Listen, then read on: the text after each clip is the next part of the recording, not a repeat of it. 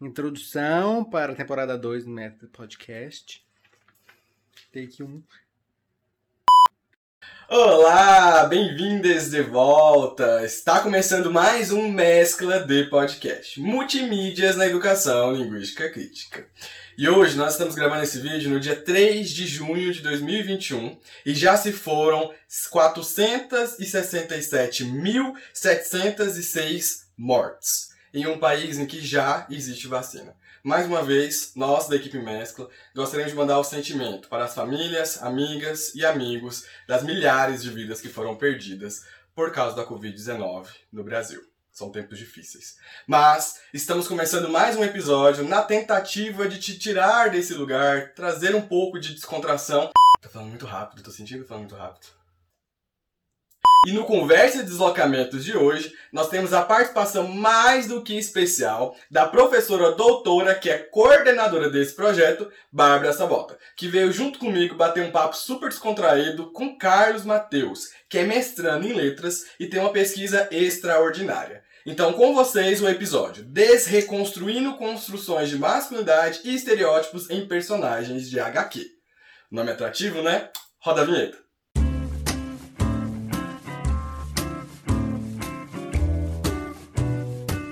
Aí, ó, começou a gravar. Agora começou a gravar? Tá vendo? Aparecendo live 013. Não aparece pra você. Apareceu. Começou a gravar.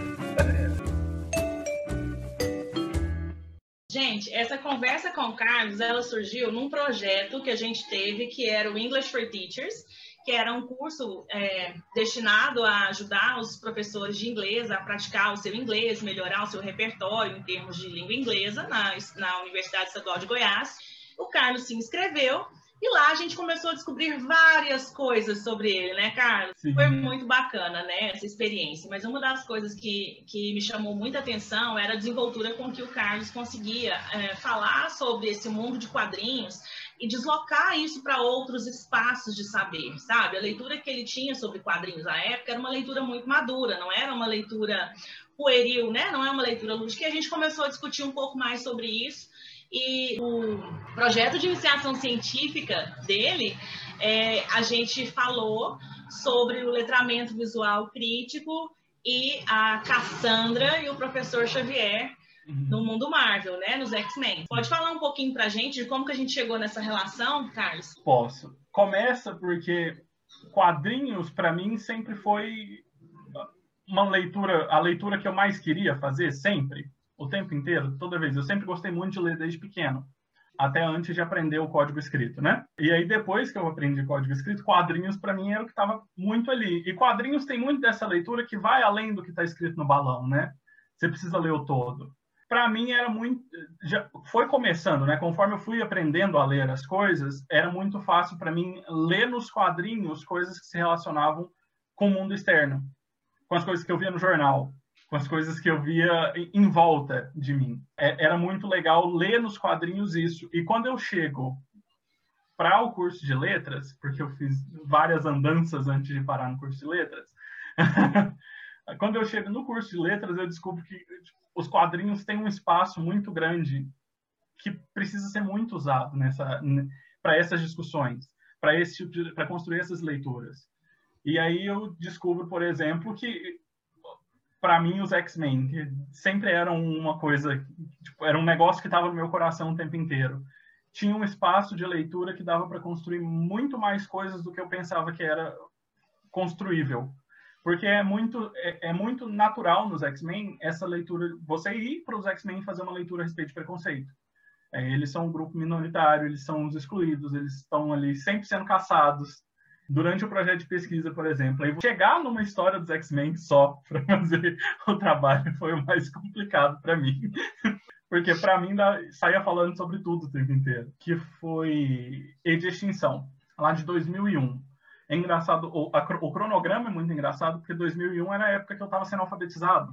E aí, como foi publicado em 2001, só chega no Brasil em 2002. Então, é muito provável que tenha sido uma das primeiras histórias dos X-Men que eu li sem precisar de ajuda para ler os balões. E assim, para mim foi muito legal no projeto de pesquisa é, a, essas questões de identidade. Porque assim, o professor Xavier é um herói. Beleza, por quê? Porque é, é, até muito comum de se ver, ah, o professor Xavier é o cara que fica lá na mansão enquanto os outros vão fazer as coisas. Então, heróis são os outros.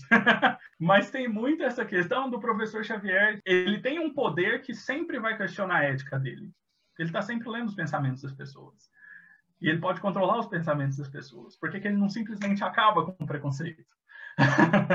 e aí tem todas essas questões. Então, questionar a identidade do professor Xavier enquanto herói. E aí perceber essa, esse fluxo. Porque aí eu vou lá para o Bauman e o Bauman me, me explica que as identidades são líquidas hoje. Está sempre atribuída a uma comunidade de referência. Cada atitude de cada ação do, do indivíduo vai modificar a identidade dele, vai levar a identidade dele de um canto para outro. E aí tem isso com Xavier. Hoje a gente entende ele como um herói porque ele está fazendo as escolhas de um herói. Mas o que, que, impede ele de fazer uma escolha que não seja de um herói? Esse tipo de debate nos quadrinhos, ele não é tão incomum assim. Mas ele não costuma ocupar o primeiro plano. E eu gostei demais de tipo, aprofundar minha leitura nos X-Men para perceber essas outras coisas, além da leitura que já é normal para mim de pegar os X-Men e falar, vamos ver qual é o comentário social que eles estão fazendo a respeito de, de racismos, de homofobia, de misoginia e dessas coisas, porque sempre tem isso nos X-Men. Mas o que mais tem? E aprofundar isso foi muito legal. Você acha que as crianças, de um modo geral, os adolescentes, de um modo geral, conseguem fazer essas leituras a partir dos quadrinhos, sem ter algum apoio, sem ter uma mediação para fazer essa junção? Como é que é?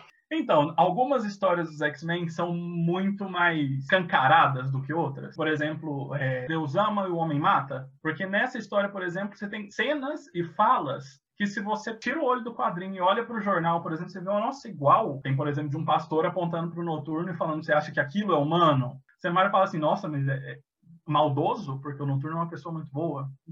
E aí é o momento que você para e você olha em volta e fala assim: quantas pessoas eu conheço que estão fazendo esse tipo de coisa com gente que é boazinha. Um apoio é sempre necessário, mas algumas histórias dos X-Men elas são mais escancaradas. Mas a gente pensando então assim em termos de educação linguística, eu penso que a gente poderia incentivar um pouco mais esse tipo de leitura, né? Esse tipo de atividade em, em sala de aula, porque seria uma forma da gente acolher algo que já é de interesse, né? Então, seriam uhum. os letramentos não escolares participando. A gente tem discutido muito isso, dessa quebra do lá e o cá, né? De você quebrar essa distância que existe entre a escola e a sociedade. E eu penso que quanto mais você acolher aquilo que está na sociedade, trouxer para dentro da escola, para as discussões, para os debates que você tem lá, maior a chance de você ser bem sucedido nesse tipo de acolhida e de conversa com os seus alunos. Não, o que é interessante é porque eu fui ter contato com esse universo muito tardiamente, né? Então eu não lembro de uma referência da minha infância dessa, desses personagens. Eu fui ler as primeiras histórias de princesa com aqueles box que vendiam na escola, que vinha um CDzinho e um monte de livrinhos. E aí era, foi meu primeiro contato com essas princesas e não causou nenhum tipo de identificação, sabe? Nem com o príncipe encantado, nem com a princesa, nem com os personagens secundários. Eu sempre me senti muito deslocado, não me via nessas histórias. Parecia que nenhum desses personagens apresentava uma identidade que eu estava performando naquele momento, sabe? Então, foi muito difícil a infância eu encontrar essas, essas referências. Eu não encontrava nem o lado do príncipe, que eu não queria ser, e também não me via na princesa, porque constantemente foi construída uma masculinidade de mim que divergia dessa imagem das princesas, né? É muito estranho, porque assim, é, existe uma questão de gênero tão forte, um machismo estrutural tão forte, que em muitos lugares é assim, é proibido contar história, né, de assim, conto de fada, essas coisas assim para os meninos. Eu tenho um amigo já adulto, né, agora ele, ele é pai, mas quando ele era criança, ele nunca tinha ouvido uma história dessas. Então, um dia a gente estava todo mundo conversando e a gente falava: Nossa, está parecendo Pinóquio. O que, que é isso? Então, esse nosso amigo é engraçado porque a esposa dele o presenteou com um livro de, de aquele assim, de 100 fábulas, né? Ah, ele ficou dos mais felizes. Ele foi ler tudo falou: Gente, olha isso. Ele não entendia Shrek, por exemplo. Ele entendia Nossa, Shrek. é verdade. É, todas as referências que fazem parte de uma leitura de mundo ocidental, para ele não faziam sentido, porque isso permeia a infância, é um letramento, né? E ele não tinha referência para entender isso. A Capitã Marvel é uma personagem relativamente nova. As histórias mais antigas dela não tinham tanto espaço. A minha referência de Capitã Marvel, por exemplo, era de Inimiga da Vampira dos X-Men. final dos anos 2000 para cá é que a Capitã Marvel começa a ganhar um novo espaço nos quadrinhos.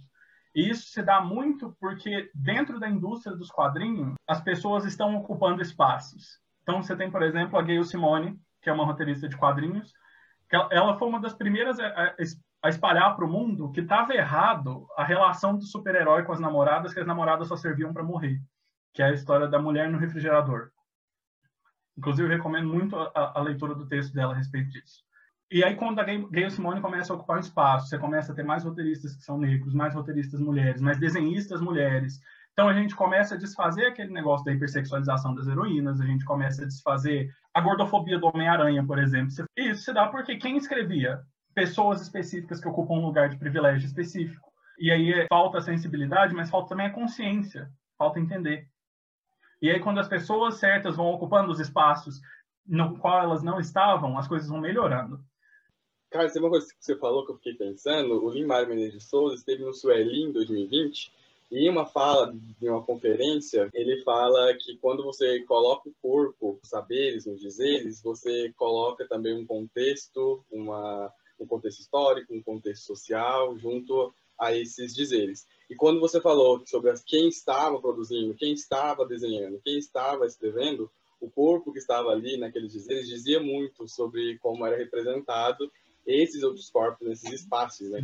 O Miles Morales, para mim, ele tem muito uma referência dos, dos meus deslocamentos. Eu vivi um, um, momento, antes de entrar no ensino médio, em que eu estava com muito contato com coisas relacionadas à negritude. Por conta do hip hop, do rap, do samba. É, eram coisas que estavam muito comigo. Então eu, eu tinha muito contato com essas coisas, mas aí algumas coisas mudam na minha vida e eu vou para um espaço de embranquecimento praticamente total. E é nesse período de, que eu estou em embranquecimento total que no universo Ultimate o Peter Parker morreu e falaram: não, o próximo Homem-Aranha vai ser negro. Vocês mataram Peter Parker. E eu, naquele, naquele momento, falei assim: não, não vai ser legal isso, não vai ser bom. E essa minha indignação toda que foi seguindo o fluxo, porque todo fã de quadrinho com quem eu conversava na época estava indo nesse fluxo, durou exatamente até a segunda página da primeira edição que apareceu Miles Morales. Porque é um personagem sensacional. Ele é um personagem incrível, e todo o histórico dele e a relação com a família. O tio dele vai ser um dos vilões dele. Uh, e o tio dele é uma das pessoas que ele mais admira, porque como o pai dele trabalha demais, o pai dele passa menos tempo com ele, então é uma das figuras paternas para as quais ele sempre corre. E aí o tio dele e é bandido. Porque esse nome parece latino. É, ele é latino. É, é afro-latino, no caso. Ele está nesse lugar de interseccionalidade. a princípio, o pessoal falava muito que o Miles Morales ia ser um Peter Parker desenhado diferente. E o, o Miles Morales não é um Peter Parker desenhado diferente. O Miles Morales é muito melhor do que o Peter Parker. Ele, e o Peter Parker reconhecer isso nos quadrinhos é importante, porque o Peter Parker que vira para o Miles fala: não, você é melhor do que a gente. Porque todo, todo o processo que o Peter Parker tem de se construir, pra, de se desconstruir, se construir para ser melhor, para o Miles, já, ele chega num ponto em que o, o, Peter demorou um tempão para chegar. E aí o Miles vai ter outros processos para cima. Ele vai se construindo mais ainda. E eu gosto mais das histórias do Miles Morales. Tem o Miles Morales, eu estou atrás da história. Estou lendo lá o direto. Recentemente, teve muita polêmica em volta do filme dos Novos Mutantes.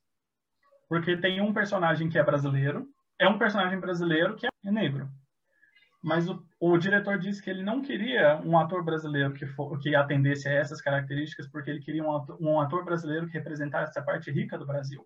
Porque apesar de estar ciente do, dos problemas de racismo no Brasil, não era isso que ele queria levar para dentro do filme.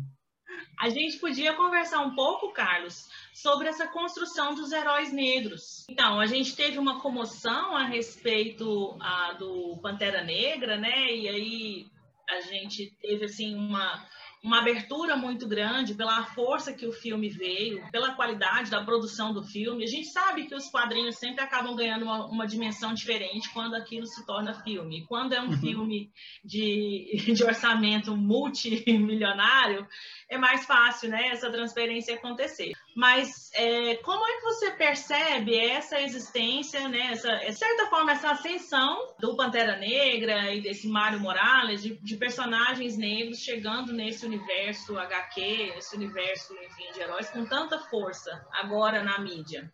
Eu acho muito bom eu não vou ser ingênuo de, de, pensar que, por exemplo, o capitalismo está cedendo. Ele não está cedendo. Eu acho que eles, as indústrias têm feito isso por dinheiro. Mas é bom que eles reconheçam que a gente tem dinheiro para gastar nessas coisas. Para dar para a gente esse. Para deixar que a gente. Para deixar nada, né? Porque a gente conquistou com muita, com muita briga.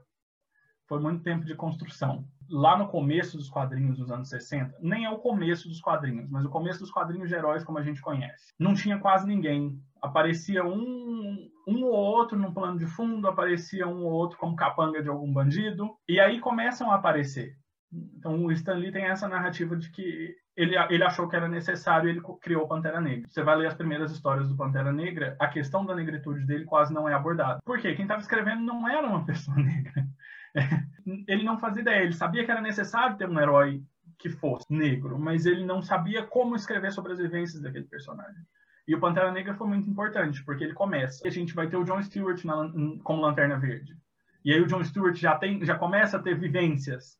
Que você para e olha e fala assim, aí ó, tem o Cyborg. E o Cyborg, o Cyborg é, é interessantíssimo, porque talvez ele tenha sido um dos, um dos primeiros a se popularizar mais. E aí você para e pensa, ele tem todas as questões de, por exemplo, ele ser meio humano, meio máquina, ele ter todos esses problemas de, de inclusão com a galera. Porque tem uma história sensacional do Cyborg indo jogar futebol americano, antes de se tornar Cyborg, né, o Victor Stone. Ele era jogador de futebol americano.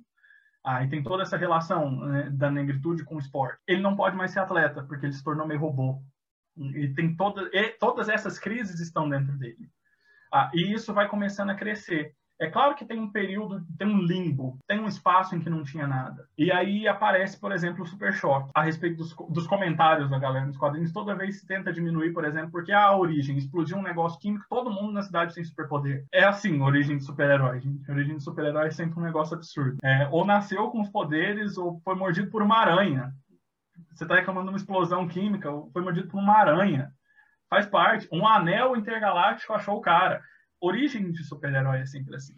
Mas sempre vão haver, dentro do, da fanbase de, dos quadrinhos, gente querendo diminuir essas histórias. E essas histórias, elas são importantes, elas são muito boas. O padrão de qualidade é altíssimo. E agora, por exemplo, vai ter um filme de Super Choque. O filme do Pantera Negra, ele foi um negócio que vira chavinha. Ele tinha tido a introdução do Pantera Negra em Guerra Civil e ele tinha sido um personagem muito importante. Mas quando eu assisto Guerra Civil, eu ainda fico com aquela sensação de, tipo assim, o Pantera Negra aqui é o negro mágico. Porque ele é o cara que está de fora do conflito e ele vem trazer clareza para o conflito. Ele vem resolver o problema com a sabedoria mística ancestral dele. E aí, quando você me vê o filme do Pantera Negra, você tem personagens construídos, você tem várias nuances, você tem o conflito do privilégio que o T'Challa ocupa em relação ao Killmonger. E aí tem aquele negócio assim, nossa, o Killmonger é um baita personagem. Sim, e o T'Challa também. É, e as Dora Milaje também. É, e a Shuri também. A Shuri é maravilhosa, gente. É uma das melhores personagens naquele filme inteiro. Quando ela aparece em Guerra Infinita, eu falo, melhor momento do filme. Tem todas essas construções que são muito importantes e que são muito bem feitas. A gente não tem o privilégio de simplesmente jogar um personagem negro num papel com um negócio absurdo sem desenvolvimento. Tem muito personagem de super-herói que ficou famoso assim. Foi jogado lá e ficou, deu certo. A gente não tem esse privilégio, a gente precisa construir os nossos muito bem. E assim, não é ruim que se construa muito bem.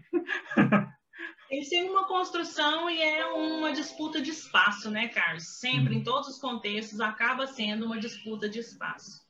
Eu uhum. percebo, assim, eu tenho um filho pequeno, né? Ele tem sete anos, esses heróis são todos dele. E eu percebo, assim, que quando o Pantera Negra chegou, o filme, né? Ele não lê quadrinhos. Eu, eu percebo que isso chegou na, nas escolas de uma forma muito diferente. Quando o Pantera Negra chegou, o filme, o meu filho estava na sala de aula com os amigos dele e ele sempre queria, assim, se vestir de Flash, ou de Homem-Aranha, ou de Super-Homem, alguma coisa assim. E meu filho é, não tinha uma representatividade que fosse mais próxima da, da pele dele, né? que, que falasse com a identidade dele. E eu acho que com Pantera Negra foi a primeira vez que ele se viu negro, porque ele falou: Olha, mamãe, esse é mais parecido comigo. E eu achei extremamente interessante, extremamente importante isso, sabe? Porque essa representatividade, assim, o corpo, né, a posição que esses heróis ocupam, acaba povoando mesmo o imaginário das crianças. Então uhum. parece que até entre as brincadeiras deles houve uma aceitação maior do meu filho, porque as pessoas viam e falavam assim, não, ele não é o herói excluído. Porque dói, gente quando você vê as pessoas falando pro seu filho assim, não, você não pode ser o Thor, porque o Thor é loiro. E o meu filho falar, eu vou ser o Thor. É assim, é um papo bobo, né? É um papo de, de privilégio. Nós estamos falando dentro de privilégio. Ah, meu filho não pode brincar. Não é bem isso. Mas, sabe, dói para uma mãe ver que o seu filho não consegue se achar representado, como eu tenho certeza que doía para sua mãe, Wilker, pensar que você não estava sendo representado nas histórias que você estava lendo. Então, quando a leitura, a leitura de, de, livros chegou na vida, ela já chegou já com a construção hegemônica do que era Vale. Então, o que foi me apresentado como literatura interessante para que eu, que eu consumisse já era os grandes clássicos. Então, eu passei a minha pré-adolescência, adolescência inteira lendo literatura brasileira, os clássicos da literatura brasileira, e eu não tive contato nenhum com quadrinhos, não tive contato nenhum com textos contemporâneos, não tive essas outras leituras. E eu fui é, ter contato com isso no final do ensino médio, quando por conta própria eu encontrei a cultura pop e eu descobri a cultura pop, falei, pera, o que está acontecendo aqui? E fui atrás dessas questões, mas a minha leitura de quadrinhos ainda é muito limitada. E aí eu, eu troco ideias com meu namorado, que é enlouquecido por, por universo Marvel, DC, enfim. E ele vai me cantando coisas eu fico assim, não, mentira, pera, isso aconteceu mesmo com esse personagem? Não, não é possível.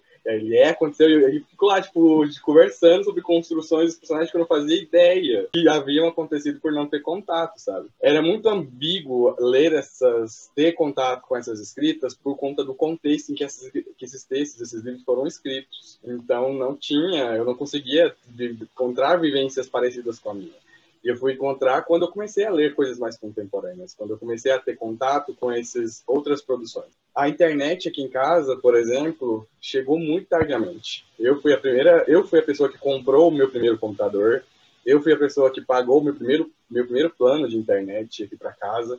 Então, essa, esse acesso a esse repertório cultural que a internet fornece veio aqui para casa já com comigo mais de 15 anos, por exemplo. Então, eu fui ter contato realmente com essas outras culturas e conseguir me enxergar em outros lugares, encontrar vivências na internet. Quando eu comecei a ver essas outras coisas, esse novo repertório, né? Então, é muito difícil ainda, eu não consigo pensar na, na minha construção com alguma coisa que me causa identificação. Uma coisa que eu acho que era importante a gente falar também é sobre esse recorte é, que envolve é, classe social e acesso a HQ, né? Uhum. Ainda é muito caro. E aí essa ligação que o Will fala sobre a internet, a popularização da internet, das redes sociais e a, a forma como isso também chega um pouco mais fácil às pessoas, acho que tem um papel muito importante nessa Constituição. E, gente, agora eu vou passar uma carreatinha aqui, ó, mini carreata. Eita. É muito interessante ver essas questões dos quadrinhos, porque eles, eles tomam proporções diferentes para cada um que tem contato, às vezes até mesmo com a mesma história, se identifica de forma diferente, cria vivências de forma diferente, né? E aí eu fiquei pensando, essa questão dos quadrinhos para você, Carlos, e toda essa questão desses universos de super-herói, o que, que você vê das relações que você teve na sua construção, por exemplo, de, de masculinidade? É bem importante ressaltar isso. Tem espaços que são saudáveis e tem espaços que não são saudáveis. O Wolverine ele passa de saudável para extremamente tóxico de uma página para outra, por exemplo. E o Wolverine sempre foi, pelo menos na minha fase de adolescência ali, aquele momento de que, que muitas coisas são definidas na nossa vida, Wolverine para mim era uma referência muito grande. E hoje, quando eu olho para trás, eu falo, nossa, problemático. Muitas relações que eu paro, eu falo assim, problemático. O meu relacionamento, por exemplo, com o meu pai, tem muitas dessas variações também, de ser em espaços, em momentos são muito saudáveis, em outros momentos não tanto. Aqui em casa, por exemplo, eu sempre tive muita facilidade de discutir alguns assuntos com a minha mãe. Então, eu sempre tive uma perspectiva um pouco diferente da maioria dos outros meninos com quem eu, com quem eu me relacionava. Né? Na maioria da, dos outros é, indivíduos que faziam parte dos meus grupos, os espaços que eu frequentava. porque eu tinha muito, muito mais referência com a minha mãe do que com meu pai em determinados assuntos, eu achava esquisito algumas coisas que as pessoas falavam, alguns comportamentos das pessoas. Mas você é um no grupo, então você vai com o grupo às vezes. E isso é muito problemático. Mas faz parte, fez parte do meu passado. Né? Coisas que eu desconstruo agora e que eu vou construindo diferente. E aí os quadrinhos estão dentro desses ciclos porque os quadrinhos também estavam nesse ciclo. Aí você olha, por exemplo, nos X-Men, você tem o Wolverine, o Ciclope e o Fera. Nenhum dos três é sempre saudável. Todos os três têm os momentos de lá e cá. Mas talvez o Wolverine seja o que marca mais essa oscilação. E aí eu me identificava demais com o Wolverine para de repente, de uma vez, num estalo, eu olhar para mim e falar assim, mas eu me identifico um pouco mais com o Ciclope, focado em uma coisa, organizado, com essas relações de masculinidade. Mas o fera, que é o que eu hoje vejo, como que eu me identifico mais? Por causa dessa relação com os livros. Parece que, parece que as pessoas que se dispõem a ler e a construir leituras, elas têm uma facilidade maior em desconstruir em si as coisas que estão erradas. É uma percepção talvez muito superficial. Mas, assim, é, parece. E quando eu olho para os quadrinhos, por exemplo, essas questões de masculinidade, na minha, refletidas na minha masculinidade, eu percebo, por exemplo, que eu fui muito influenciado em algumas áreas, para bem e para mal. E que hoje, conforme eu vou desconstruindo, eu percebo que tem também nos quadrinhos de hoje um movimento de desconstrução e reconstrução dos personagens. Exatamente por causa daqueles negócios de ocupar espaços uma Gayle Simone escrevendo nos X-Men, ela vai retratar a masculinidade dos personagens de uma forma diferente do que o Dan Slott escrevendo Homem-Aranha. Muito obrigada, uh, Carlos. Muito obrigada, Will. Muito bacana estar com vocês de novo. Eu que agradeço de novo, agradeço muito. Foi sensacional. Gostei demais, demais, demais. Sempre que vocês quiserem me chamar, eu estou aí. Uh, foi muito bom. Foi bom para matar um pouco da saudade de conversar com vocês. Eu tenho muita saudade de, dessas conversas que surgem em sala de aula, uh, que extrapolam todas as coisas. Porque eu revisito, por exemplo, momentos da minha história que, assim, não é comum que eu revisite, né? Passaram e falaram, nossa, é. E os quadrinhos estavam aqui. e é, foi muito bom. Eu gostei demais. Gostei demais de coração. E eu acho que um papel importante do Mescla é isso, sabe? É trazer aquela coisa que faz parte da nossa vivência, que faz parte daquilo que a gente mais ama fazer e transformar aquilo em alguma possibilidade de problematizar a educação linguística, de levar isso para a sala de aula, de trazer isso para a pesquisa. A gente está conseguindo mostrar com esse podcast, com esse programa, que a gente consegue. É, ser ativista, que a gente consegue incluir as nossas vivências, a gente consegue ter um local de pertencimento, a gente consegue trazer o nosso lugar de fala, pesquisar o que a gente gosta e ser feliz na academia. Uhum. E aí, Carlos? Uh! Bom demais, né? Nossa, que incrível esse episódio. Que conversa extraordinária, não foi mesmo? Essa entrevista foi gravada em 2020, antes do falecimento do ator Chadwick Boseman. Por isso, ao longo do vídeo, nós comentamos sobre Pantera Negra e não falamos nada sobre esse lamentável fato. Por isso, convidamos Carlos Mateus, que foi o nosso entrevistado da semana, para voltar e falar um pouquinho sobre a importância e representatividade que tem esse ator para nós.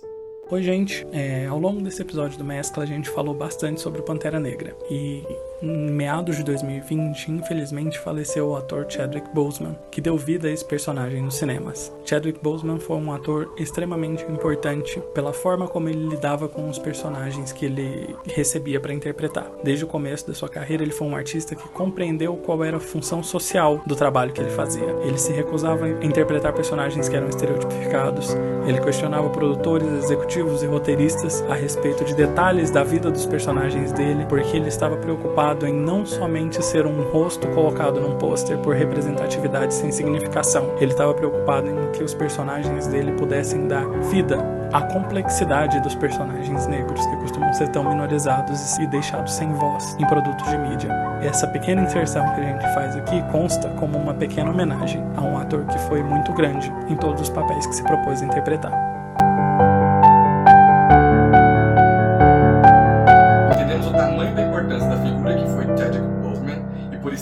Nossa homenagem ao ator e toda a sua história no cinema e fora dele. Até o próximo episódio. Beijo! Avisos de gravação, créditos e tal. Você acha que ficou ruim? Não. Olá para quem está nos assistindo pelo YouTube, para quem está nos ouvindo pelo Spotify e pelo Google Podcast. Sua presença conosco é muito importante. Tá deixando eu falar? De jeito nenhum. Nossa, eu tô. Finalmente eu estou aqui ouvindo. Continua. Pra gente. Tô treinando tem um bonequinho dela aqui também.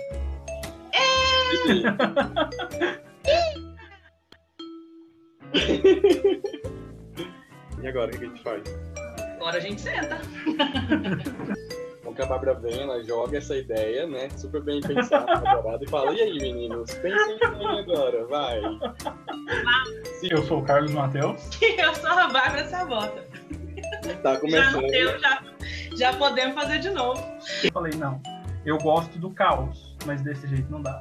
Nossa senhora, se eu mostrar a situação que tá aqui.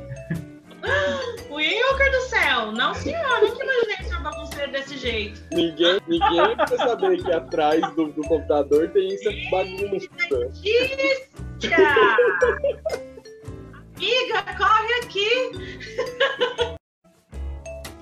Você acabou de assistir mais um episódio do Mescla de Podcast, Multimídias na Educação Linguística Crítica, um oferecimento dos laboratórios Lean Life, sob coordenação da professora doutora Bárbara Sabota. Na produção, roteiro e edição estão os mestrandos Wilker Ramos Soares, Hugo de Souza Rodrigues e a mestranda Letícia Gotardi.